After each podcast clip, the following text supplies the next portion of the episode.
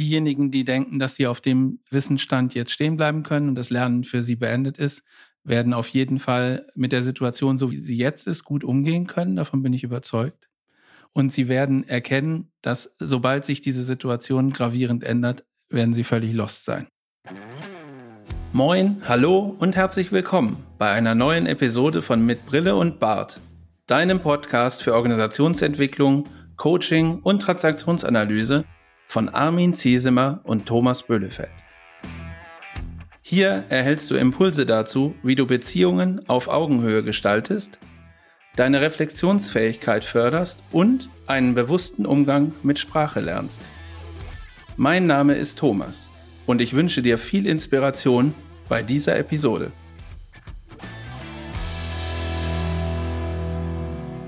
Hallo zur 35. Folge von Mit Brille und Bart. Heute mit Thomas und mir, Armin, mit der Folge Lernen miteinander, voneinander, füreinander. Und überleg dir doch vielleicht mal einen kurzen Augenblick, wann hast du das letzte Mal wirklich etwas gelernt, das dich im Leben weitergebracht hat? Bei uns, bei Thomas und bei mir, war es heute die Vorbereitung für diesen Podcast. Thomas, hallo, dass wir uns heute austauschen können zu diesem Thema Lernen und zwar dem organisationalen Lernen. Ja, hallo Armin und hallo da draußen an den Empfangsgeräten. Freue mich wieder dabei zu sein und dass wir äh, den Podcast jetzt schon zum 35. Mal miteinander machen. Und wir stellen ja auch immer wieder fest, dass wir bei diversen Folgen wenn wir uns da vorbereiten oder wenn wir Gäste haben, auch immer persönlich die Möglichkeit bekommen, immer wieder weiterzulernen, was natürlich richtig grandios ist so. Aber wir sind ganz anders auf dieses Thema für heute gekommen. Wie denn, Armin? Erzähl. Also zuerst noch, eigentlich finde ich, sollten wir mal ein mit Brille und Bart-Zertifikat mindestens für uns selbst einmal aufstellen, weil die Lernreisen, die wir jetzt wirklich machen, die, die finde ich immer wieder faszinierend. Und gerade das war mir, was wir bei, bei Johannes Meinusch äh, hatten, diese Skala von eins zu sieben mit der Organisation, das habe ich gerade letzthin habe ich das wieder mal irgendwo hervorziehen können, weil ich fand diese organisationale Vorstellung wirklich einfach faszinierend, was wir hier so lernen mit diesen Bildern. Aber heute haben wir ein Zitat zum Einstieg für dich und zwar von Erik Hoffer. Und Erik Hoffer, der wurde 1902 in New York City geboren und ist dann 1983 ähm, am 21. Mai in Kalifornien verstorben. Und er hat ein Zitat in die Welt gesetzt und Thomas, das gebe ich gerne dir, um das zu lesen. Ein wunderbares Zitat, hat mich sofort berührt und kann ich sofort nachvollziehen, was damit gemeint ist. Und er sagt, Zitat, in Zeiten des Wandels werden die Lernenden die Erben der Erde sein, während die Gelehrten wunderbar dafür gerüstet sind, mit einer Welt umzugehen, die gar nicht mehr existiert.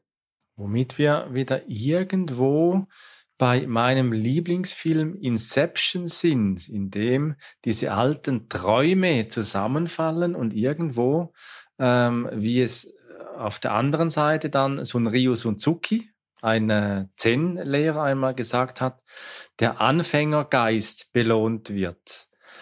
Aber etwas Spannendes gibt es noch zu diesem Erik Hoffer. Erik Hoffer, der hatte eine ganz eindrückliche Biografie. Und zwar hat er mit sieben Jahren sein Augenlicht verloren, also er blindete äh, seine Mutter ist mit ihm im Arm eine Treppe hinuntergestürzt. Also es war ein Unfall, begründet äh, warum, nicht einfach so. Und im Alter von 15 Jahren hat er sein Augenlicht wieder zurückerhalten. Also nur schon diese acht Jahre vom Sehenden umzulernen zu einem blinden Menschen, das bringt ja nur schon immense Lernprozesse mit sich. Was sich dann ergeben hat, dass er sich mit 15 wieder sehen konnte, ist, dass er entschieden hat, aus Angst, also Angst als, äh, als Lernförderer bei ihm, so viel zu lesen, wie es nur möglich war. Sie hat äh, alles aufgesaugt, was er nur lesen könnte. Ähm, das Augenlicht hat er dann eben nicht verloren. Es blieb ihm erhalten bis ins hohe Alter. Aber eben die Angewohnheit zu lesen, die behielt er dann eben auch sein Leben lang bei. Und ja, man sagt ja im Volksmund, Lesen bildet. Das stimmt. Wahrscheinlich hat er ziemlich viel gelernt und äh, ziemlich beeindruckend ist das auch, dass er ja im, auch schon vor dem Unfall sehr viel gelernt hat anscheinend, denn er konnte mit sieben Jahren schon Englisch und Deutsch lesen. So, das heißt, er war ja immer schon irgendwie lernwillig und ist durch dieses, den Verlust des Augenlichts in dieser Lernsituation unterbrochen worden, hat dann vermutlich sich irgendwie zurechtfinden müssen, also lernen müssen, mit dieser neuen Situation umzugehen um dann nachher, nach Wiedererlangung des Augenlichts, äh, sich in die Bücher zu stürzen, um noch mehr Wissen anzueignen, damit er nicht wieder irgendwie in, den, äh, in die Unterbrechung reinkommt, falls es wieder rückgängig gemacht wird mit diesem Augenlicht, finde ich schon ziemlich beeindruckend. Und das ist natürlich eine gute Position, um dann zu sagen, ey, das Lernen, das ist total wichtig. Und das ist sozusagen auch die Grundlage dafür, dass man überhaupt zukunftsfähig ist, wie das in seinem Zitat ja auch wiedergegeben wird. Und diejenigen, die denken, dass sie auf dem Wissensstand jetzt stehen bleiben können und das Lernen für sie beendet ist, werden auf jeden Fall mit der Situation, so wie sie jetzt ist, gut umgehen können. Davon bin ich überzeugt. Und sie werden erkennen, dass sobald sich diese Situation gravierend ändert, werden sie völlig lost sein. Und das kann ich gut also, nachvollziehen. Was, was mir ja sehr gut gefällt, gefällt in diesem Zitat, dass er irgendwo zwischen, sagen wir mal, 1930 und 1983 irgendwo, dass er das so gesagt hat, ist in Zeiten des Wandels. Und da liegt ja auch sehr viel Wandel drin in dieser Zeit zwischen irgendwo 1920, 30 bis dann 83. Ähm, sehr viele auch historisch betrachtete äh, Krisenjahre äh, dazwischen. Und er spricht ja von den Zeiten des Wandels. Und wenn wir heute so in die Welt schauen, Thomas, da sind wir auch drin. Zeiten des Wandels und dann zu entscheiden, ja gut, äh, wie gehe ich durch die Welt? Gehe ich auf gut Deutsch gesagt durch die Welt, dass ich äh, einfach sage, ich habe jetzt gelernt, ich weiß, wie die Welt sich dreht oder behalte ich eine Haltung, einen Geist bei, wo ich eben dann sage, gut, ich gehe davon aus, dass ich Lernender bin, dauernd Lernender und eben die Perspektive habe, Erbe der Erde zu werden, was ich ein ganz schönes Bild finde. Wenn wir aber zurückgehen in die antike Gesellschaft und uns mal fragen, wie war denn das früher, irgendwo so um 1500 vor Christus irgendwo, dann war ja die Struktur, die Lernstruktur war ja eigentlich ganz ständig patriarchalisch aufgebaut. Das war ja von Gott gegeben, so dieses. Äh, ja, ist halt so. Also, ist halt so, genau. genau. Ja. Äh, man, man wurde, ja, ich habe das jetzt absichtlich gesagt, weil das vermutlich äh, verschiedene äh, Situationen gab, in denen das auch genauso gesagt worden ist. Warum kann ich jetzt nicht das und das machen? Ist halt so. Gott gegeben, äh, kann der Mensch nicht ändern, wahrscheinlich. Und ähm, Arbeiten war sowieso irgendwie nichts Tugendhaftes, sondern eher sowas für äh, unfreie Bevölkerung, also Sklaven, die da irgendwie Arbeit verrichten mussten für andere Menschen. Und Menschen, die nicht arbeiten mussten, waren dann diejenigen, die so die Gelehrten sind und äh, die dann im Prinzip die ganzen Fäden in der Hand hatten und die Geschicke des Landes und vielleicht des Haushalts und so auch ge gelenkt haben. Und äh, daran war nicht zu rütteln. Und es ist halt, ähm, wenn man das überträgt, so auf organisatorische Umstände, also wie das heute in Organisationen so ist, gibt schon manchmal Parallelen ähm, in Organisationen, dass man so denkt, ah ja, okay, die scheint jetzt auch irgendwie so Gott gegeben zu sein. Und so richtig äh, verändern kann man da nichts. Und wenn man eine bestimmte Position haben will, gibt's halt klare Schritte, die durchlaufen werden müssen oder Voraussetzungen, die geschaffen sein müssen, damit das äh, funktioniert. Also Zertifikate, Bildungsstände, Schulabschlüsse und so weiter. Und irgendwie ist dann klar, die Leute, die äh, oder die Menschen, die jetzt nicht diese Schulabschlüsse haben oder irgendwelche Zertifikate haben oder studiert haben, die müssen halt die Arbeit machen, wie man so schön sagt. Das ist jetzt ja. ein bisschen überspitzt äh, äh, formuliert, aber durchaus beabsichtigt. Und da sehe ich schon ganz klar Parallelen. Und wie wäre es denn, wenn so eine Organisation eine lernende Organisation wäre?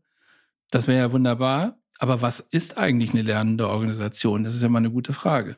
Ja, also wenn wir äh, noch ein bisschen in der Antike bleiben, ähm, dann war ja damals die Betrachtung Oikos, also der Begriff Oikos, das ganze Haus. Daraus hat sich ja dann auch der ursprüngliche Begriff der Ökonomie des Haushaltes, des ganzen Hauses dann auch äh, abgeleitet. Und da ging man davon aus, dass das ganze Haus als ökonomisches und mentales Organisationsprinzip der Gesellschaft dann auch ge gegolten hat. Also man hat man hat sich davon abgeleitet, wie ein Haushalt lernt und wie der sich entwickelt. Und davon ist man dann ausgegangen, dass das auch für die ganze Gesellschaft gilt. Und äh, ja, was heißt das? Und dieser Frage können wir, Thomas, ein bisschen noch nachspüren. Was heißt denn das für eine äh, lernende Organisation? Da gibt es den Peter Senge. Und der hat äh, 96, 1996 das Buch geschrieben, die fünfte Disziplin.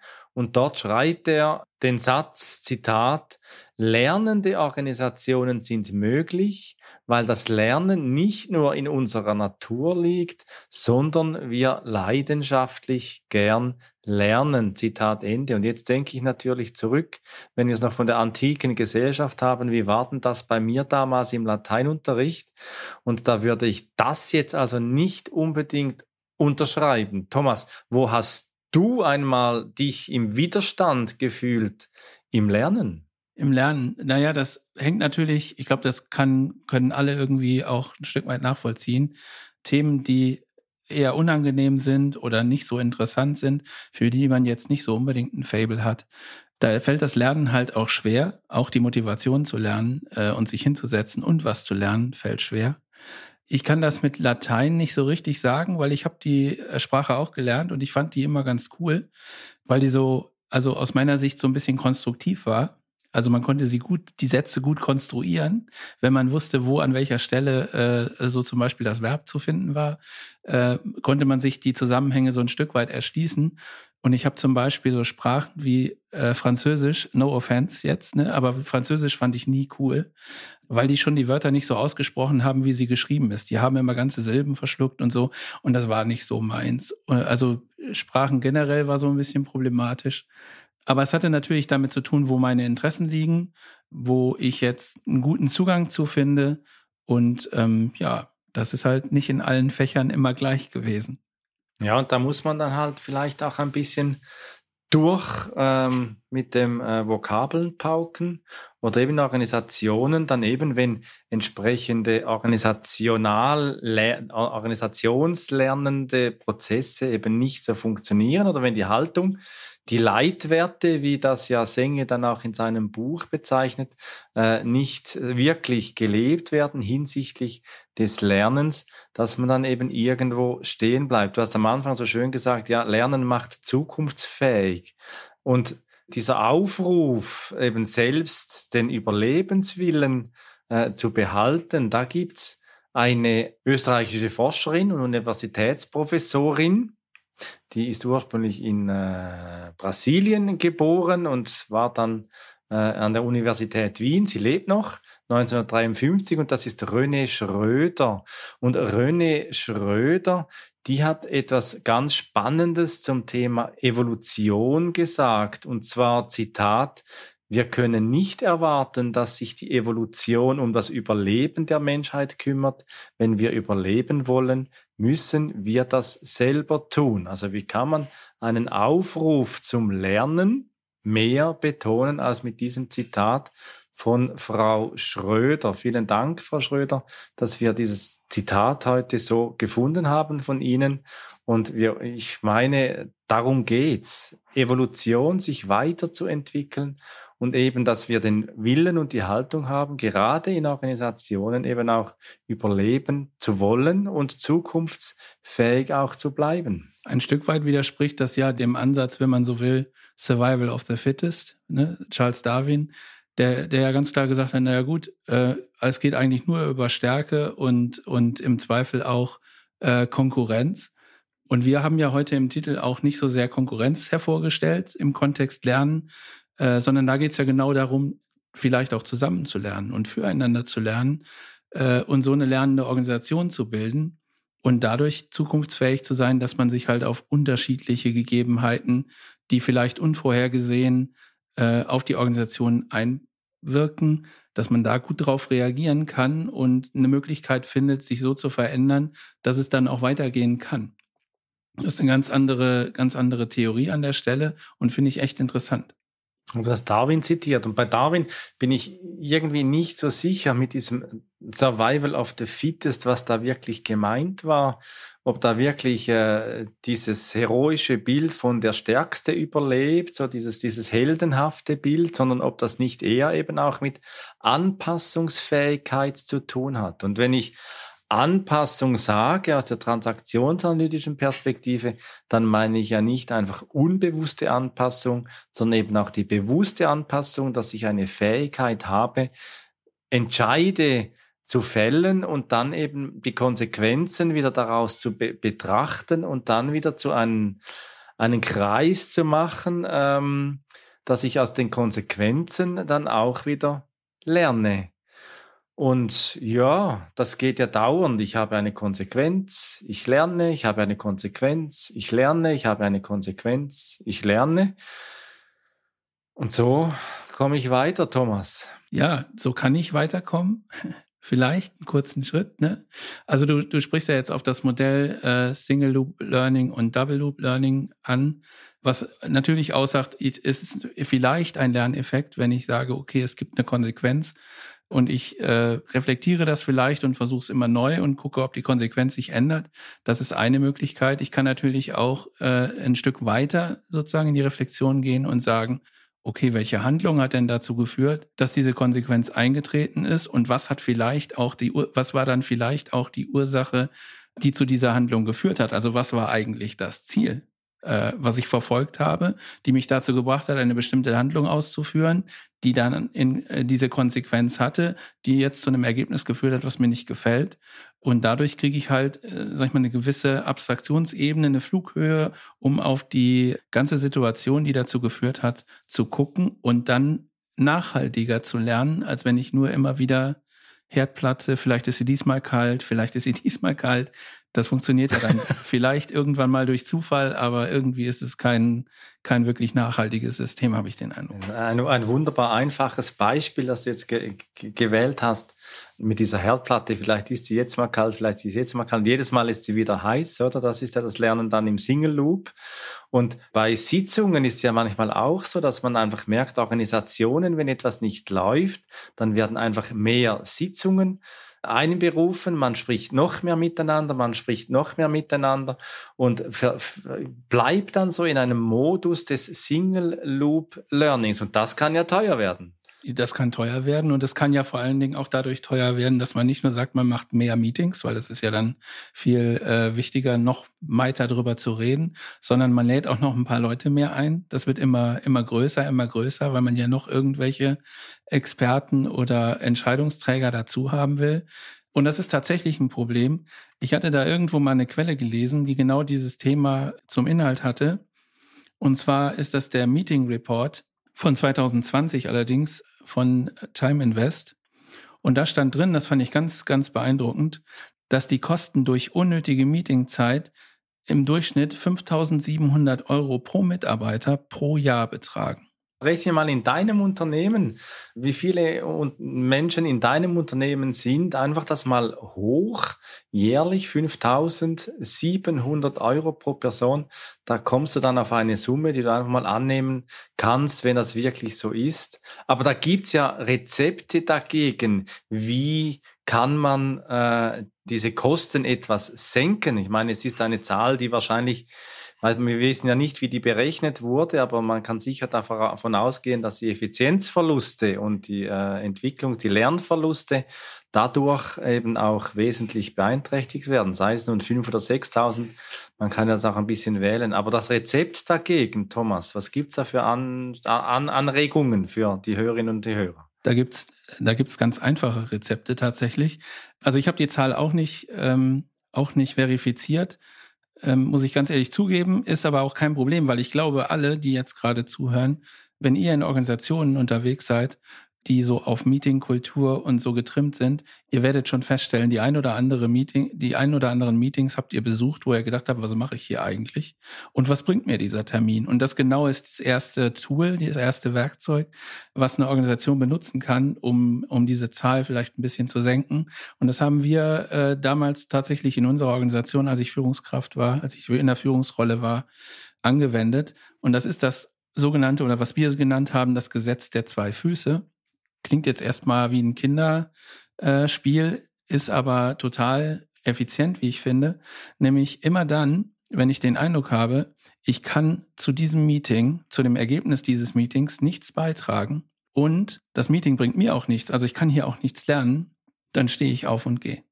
Ja gut, aber das kann ja auch sein, dass ich vielleicht einem Thema ausweichen möchte und mich deswegen einfach äh, sage, gut, ich habe da nichts beizutragen und einen Widerstand, den ich empfinde gegen ein Thema, eben dann umgehen kann. Vanita English, die Transaktionsanalytikerin, die hat ja einmal gesagt in ihren Workshops, so wurde es mir einmal berichtet, dass alle, ähm, die ein die Wut oder ein Thema haben mit ihr oder mit jemandem in der Gruppe, dass die verpflichtet sind, an, an, die, an den Workshops teilzunehmen und die, die entspannt sind, die, für die ist es freiwillig. Also ich meine auch diese Regel, in Sitzungen gilt es auch immer wieder mal zu prüfen, ist es ein Widerstandsthema, dass sie sagt, ich möchte jetzt meine Beine in die Hand nehmen oder unter die Arme nehmen und den Sitzungsraum so schnell wie möglich zu verlassen und sagen, das ist dann das Gesetz der zwei Füße.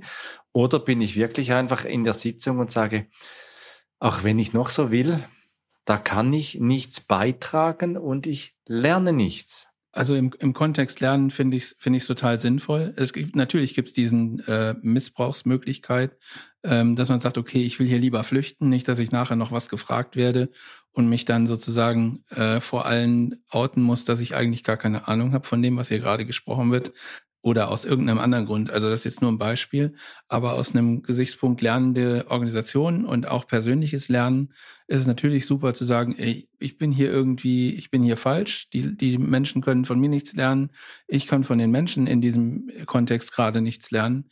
Ähm, dann kann ich auch äh, irgendwie was anderes machen und weggehen. Finde ich total valide. Es gibt noch so eine Vorstufe davon oder ein anderes Tool, wenn man so will, dass wenn man äh, zum Beispiel merkt in einem, in einem Meeting, in einer Diskussion, dass das Thema gerade nicht so richtig zielführend diskutiert wird, sondern irgendwie in so eine Endlosschleife zu laufen droht, dass man dann ein Zeichen vereinbart in irgendeiner Form, dass man das anzeigen kann. Also entweder, weiß ich nicht, gelbe Karte hochheben oder sonst irgendwas und sagt so, guck, ich bin der Meinung, wir sind hier gerade nicht zielführend unterwegs und dann die Regel gibt, wenn es noch mindestens ein oder zwei weitere Menschen gibt, die das gleiche Zeichen und das gleiche Empfinden zu dieser Diskussion haben, dann wird die Diskussion abgebrochen und in dem Kreis nicht weitergeführt. Also wenn dann einzelne Menschen trotzdem noch den Bedarf haben, das weiter zu diskutieren, können sie das woanders in einem anderen, äh, in einem anderen Termin tun, aber nicht in diesem Termin, in dieser Runde, weil es da nicht zielführend ist. Ja, also du hast jetzt vielfach von Kreisen gesprochen, diesen Lernkreisen. Und wir sind ja bei diesem äh, Konzept, die Lernformen des organisationalen Lernens, das übrigens von Argyris und Schön 1996 90 beschrieben wurde, eben auch darauf zu achten, sind wir in der Reflexionsfähigkeit in unserer Organisation dort, in einem Single Loop Learning, wo wir einfach in, in diesem Konsequenzenkreis lernen, oder erweitern wir uns zu einem Doppel Loop Learning, indem wir reflektieren, welche Handlungen können dazu geführt haben oder eben auch, was es ja auch in Organisationen immer mal gibt, die Ziele, die bleiben fix und man muss alles dafür tun, dass die Ziele erreicht werden, zu sagen, wir sind auch bereit, die Ziele zu überdenken. Sind denn die Ziele wirklich ähm, die wesentlichen oder dann, was Agyris und Schön als Deutero-Loop-Learning bezeichnen, in dem mehrere Stufen dann auch äh, betrachtet werden, auch mal darüber zu reflektieren und zu analysieren, wie lernen wir eigentlich? Also haben wir in unserer Organisation die Art und Weise, die uns ein gutes Lernen ermöglicht. Und hier haben wir ja mit äh, Ivo Wüst über das Thema der didaktischen Reduktion gesprochen. Und da kommt ja das Wort Didaktik vor. Und Didaktik kann ja auch bedeuten die Taktik als kleines Wortspiel. Und da heißt es ja nicht wirklich frei zu lernen, sondern einfach aus der Führungshaltung heraus die Taktik zu lernen, zu, zu wählen, wie wir das Gefühl haben, dass die Menschen schon richtig lernen. Und da gibt es eine Alternative dazu und das ist die Mathetik. Und die Mathetik ist die Haltung und das Wissen für das Aufrichten. Also dass Menschen eben auch wagen, den Mut haben, die Hand zu heben und wirklich auch diese beiden Füße frei, wenn sie das Gefühl haben, äh, es geht nicht, ich kann da nichts beitragen und ich kann auch nichts lernen zu einem, für einen Lernprozess, dass das auch dann möglich wird. Erich Fromm hat dazu etwas gesagt, und zwar in seinem Buch Die Flucht vor der Freiheit.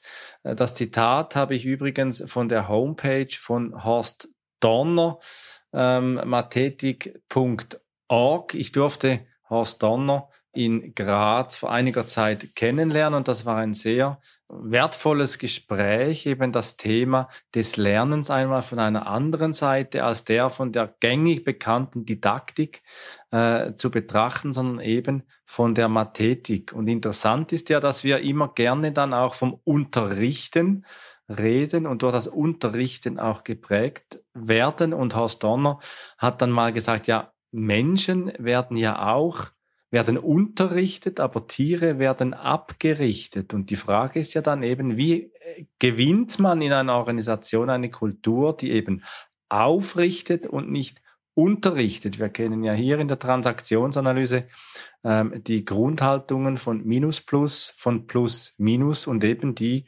vom plus, plus, also ich bin okay, du bist okay, indem auch aufgerichtet wird. Dahinter steckt ja auch der Gedanke letztendlich, ne, wenn ich sage, ich unterrichte meine Mitarbeiterinnen und Mitarbeiter, ähm, dann will ich, um das Eingangszitat noch mal ins Spiel zu bringen, dann mache ich sie zu Gelehrten. Ne, dann bringe ich den Stoff bei und äh, wenn du diesen Stoff zu Ende gelernt hast, dann bist du gelehrt und dann hört das Lernen auch auf. Und ähm, das ist eben ein Zustand, den so eine äh, lernende Organisation nie erreicht. Also es wird nie so sein, dass das Lernen aufhört. Und es ist halt total wichtig zu verstehen, dass es eine Wechselwirkung gibt zwischen dem persönlichen Lernen der Mitarbeiterinnen und Mitarbeiter, also mit welcher Einstellung gehen auch die Menschen im Unternehmen mit dem Thema Lernen um und welche Rahmenbedingungen sind in der Organisation vorhanden, die dieses Lernen ermöglichen und eben nicht unterrichten, sondern aufrichten und Möglichkeiten zeigen und äh, den Freiraum geben für Weiterbildung, für alle möglichen Formen von Lernen, um halt auch die Fähigkeiten zu verbessern und auch das, die Reaktionsfähigkeit der Organisation letztendlich so zu verändern, dass äußere Einflüsse, die vielleicht eine wesentliche Veränderung für das Unternehmen bedeuten, nicht dazu führen, dass es untergeht. Ja, jetzt habe ich ja vor, vor lauter Erinnerung äh, an meine Lernreise mit Horst Donner das Zitat von Erich Fromm völlig vernachlässigt. Und Erich Fromm schreibt in seinem Buch Die Flucht vor der Freiheit, Zitat, der Mensch ist frei geworden von äußeren Bindungen, die ihn davon abhalten könnten, das zu tun und zu denken, was ihm angemessen erscheint. Finde ich ein ganz äh, spannender Begriff, den hier Fromm wählt, was angemessen erscheint. Er würde frei sein, nach seinem eigenen Willen zu handeln, wenn er wüsste, was er will, denkt und fühlt. Eine hohe Anforderung natürlich, aber im Rahmen der transaktionsanalytischen Betracht natürlich auch ein hohes Entwicklungsziel für die Autonomie, zu wissen, was ich denke, was ich fühle und wie ich dann handle und das im besten Fall eben auch kohärent, übereinstimmend aber er weiß es nicht, sagt dann Erich Fromm weiter. Er passt sich anonymen Autoritäten an und übernimmt ein Selbst, das nicht das Seine ist. Je mehr er das tut, desto ohnmächtiger fühlt er sich und desto stärker ist der Druck zur Anpassung. Zitat Ende. Ein gutes Zitat finde ich tatsächlich. Also passt auch in die Diskussion von eben, wie gehen Organisationen mit dem Thema Lernen um wenn ich als Organisation vorgebe, wo das Lernziel ist, das ist ja auch ein Begriff, den ich ganz, ganz äh, schlimm finde, den es auch äh, im, im Schulsystem sehr häufig gibt. Ne? Es werden immer Lernziele äh, definiert. wenn ich diese Lernziele vorgebe und äh, als, als richtig kennzeichne und äh, die Menschen halt sagen, okay, da, die haben recht, ich muss jetzt genau dahin und genau das lernen und wenn ich das nicht tue, dann gehöre ich nicht zu den Gelehrten, so, ne, dann muss ich arbeiten, um das mal wieder zu verwenden. Das ist natürlich irgendwie kontraproduktiv, weil dann äh, wird eben auch das Gefühl vermittelt, ich bin irgendwann tatsächlich fertig mit Lernen. Thomas, du bist ja auch als äh, Organisations- Berater unterwegs und als, als Berater bist du ja auch eine anerkannte Autorität, eine Expertise mit einer Haltung von außen, also insofern ja auch ein Gelehrter. Und wir teilen ja diese Haltung, das haben wir in der Vorbereitung äh, wieder einmal mehr entdeckt, dass wir eben ähm, das ging mir schon als Physiotherapeut so, dass ich die, die Menschen bei mir in der Therapie, ja, war, ihm, war ich immer froh, wenn, wenn, wenn ich die abschließen konnte. Nach acht, neun, vielleicht 18 Behandlungen, wenn ich sagen konnte, gut, Sie können Ihren Alltag wieder selbst bewältigen. Ihre Schulter funktioniert wieder im Rahmen wie. Und das war der Antrieb für mich als Physiotherapeut tätig zu sein. Und bei dir, Thomas, ist es ja auch so, dass wir eben diese Haltung teilen, dass es für uns bedeutet, Organisationen zum Lernen zu bringen. Für uns aus der beratenden Perspektive heißt, sich selbst überflüssig zu machen. Ja, ist richtig. Die, äh, die Haltung teilen wir und das ist auch ein äh, wesentlicher Inhalt gewesen meiner Ausbildung de, äh, äh, im Rahmen der Transaktionsanalyse und der systemischen Organisationsentwicklung dazu, dass sie gesagt hat, okay, ihr müsst nicht nur einen Veränderungspfad finden in dem Unternehmen, sondern es geht immer darum, einen funktionierenden Lernpfad zu, zu implementieren und zu entwickeln, der dann von der Organisation selbst getragen wird. Und das ist ja genau das, was du, was du auch sagst, ne?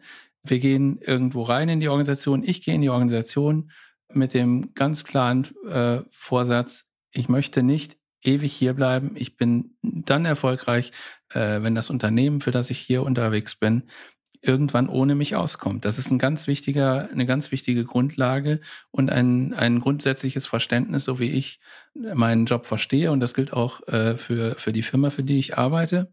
Kommt aber sehr häufig vor, dass es eben nicht so ist. Also ich habe, ich war ja, bevor ich jetzt bei Commitment äh, angefangen habe, war ich ja auch freiberuflich unterwegs. Und dann ist man sozusagen gegen ganz viele Menschen auf dem freien Markt in, im, im Wettbewerb. Es gibt natürlich auch Unternehmen, die explizit ähm, danach suchen, möglichst günstig einzukaufen und nehmen dafür dann auch in Kauf, dass sie nach drei oder sechs Monaten nochmal wieder irgendwie Coaches oder Berater nochmal wechseln müssen und kaufen wieder billig ein. Und ähm, das führt dann dazu, dass es so ein, so ein Dauerläufer wird. Ne? Also es sind immer irgendwie Berater im Haus, immer irgendwelche Coaches sind da und ähm, die sind ja auch nicht immer genau aufeinander abgestimmt, kann ja gar nicht sein, weil die sind sich möglicherweise nie begegnet. Das heißt, es ist immer so ein Schlingerkurs und irgendwie ist immer äh, irgendwie externe Unterstützung da. Und das führt halt in Gesprächen häufig dazu, dass ich ganz klar sage, okay, wenn ihr das, wenn ihr das möchtet, also wenn ihr hier mit mir sprecht, um möglichst wenig Kosten zu haben, dann ist das nicht die richtige Zielrichtung. Und wenn eure Organisation so tickt, dann ist das eine Organisation, für die kann ich dann im Zweifel auch tatsächlich nicht arbeiten. Und das finde ich auch gar nicht traurig drum, wenn es da nicht zu einer Beauftragung kommt. Ich bin der Meinung, dass es viel wichtiger ist, darauf zu achten, Menschen äh, in die Organisation, also externe Unterstützung in die Organisation zu holen, die dann auch nachhaltig wirkt und die dann dazu führt, dass die externe Unterstützung mittel- oder kurzfristig oder was weiß ich über einen angemessenen, um das Wort hatten wir ja auch eben, ähm, äh, in einem angemessenen Zeitrahmen dann auch wieder zu verlassen. Und das kann ja auch mal irritierend sein. Das ist ja gerade auch die Rolle, sei es ein Physiotherapeut, der macht ja auch Triggerpunktbehandlungen, der macht ja auch äh, das, wo, der, der greift ja auch oftmals dorthin.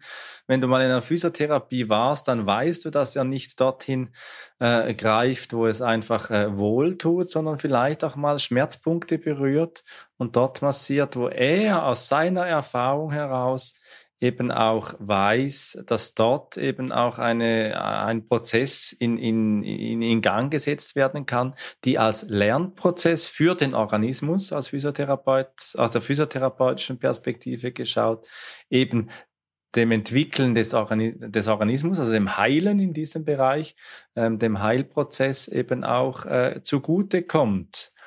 Und Ja, insofern lernen, Thomas, lernen miteinander, voneinander, füreinander. Was bedeutet das für eine lernende Organisation? In Organisationen heißt das, dass es Rahmenbedingungen geben sollte, wo Menschen miteinander sich um ein Thema kümmern können und gemeinsam irgendwie lernen können, wie man mit bestimmten Situationen oder bestimmten Einflüssen von außen ein, äh, umgehen kann. Und dass es natürlich möglich sein muss, wenn ich jetzt zum Beispiel Einstand, Berufseinsteiger habe in einem Unternehmen und es gibt erfahrene Mitarbeiterinnen und Mitarbeiter, die schon längere Zeit da sind und auch große Berufserfahrung haben, dass es da gut ist, voneinander zu lernen. Und zwar nicht nur in eine Richtung. Ich meine das tatsächlich in zwei Richtungen, weil äh, junge Menschen ja häufig eine ganz andere Dynamik mitbringen und vielleicht auch neuere Informationen haben, einen anderen Bildungsstand haben, ganz andere Quellen benutzt haben, um ihr Wissen anzueignen. Und erfahrene Menschen halt aufgrund der, äh, weiß ich nicht, die, die kennen eine Organisation, die haben ein gutes Netzwerk und so, und die können super voneinander äh, lernen. Und füreinander ist natürlich auch ein Aspekt so in, in Richtung Zukunftsfähigkeit. Wenn wir nicht lernen und die Situation sich gravierend verändert, sind wir nicht in der Lage, darauf angemessen zu reagieren. Und deswegen ist das Lernen tatsächlich auch ein Füreinanderlernen. Und was wir im Podcast immer gelernt haben, seit Anfang an, ist, dass wir mit einer halben Stunde eigentlich nie so richtig auskommen, weil die Themen immer so super spannend sind und haben irgendwann gelernt zu akzeptieren, dass wir äh, auch über eine halbe Stunde äh, unsere Folgen machen und äh, sind sehr dankbar, dass dieses Format äh, von unseren Zuhörerinnen und Zuhörern, also von euch, sehr gut angenommen wird. Ja, danke auch dir, wenn du diese Folge bis hierhin wieder dir angehört hast. Wir hoffen, du konntest auch viel lernen, viel mitnehmen und wenn du eben Fragen hast, wenn du auf uns zukommen willst, wir stehen zur Verfügung, um miteinander, voneinander und füreinander zu lernen. Und für uns heißt das dann einfach, Thomas, komm, mit und, und verbinde Perspektiven. Wenn dir diese Episode von Mit Brille und Bart gefallen hat, dann zeig uns das mit deinem Like und abonniere gleich den Kanal, damit du keine Folge verpasst. Alle Links zur Folge findest du in den Show Notes. Da findest du auch unsere Kontaktdaten, wenn du uns etwas mitteilen möchtest. Wir sind verfügbar in Deutschland, Österreich, der Schweiz und remote, wenn du Orientierung und Begleitung für deine Veränderungsprozesse suchst. Teile diesen Podcast mit Menschen, die davon profitieren können und lass eine Rezension bei Apple Podcaster. Ich bin Thomas und wünsche dir bis zur nächsten Episode eine gute Zeit. Komm mit und verbinde Perspektiven.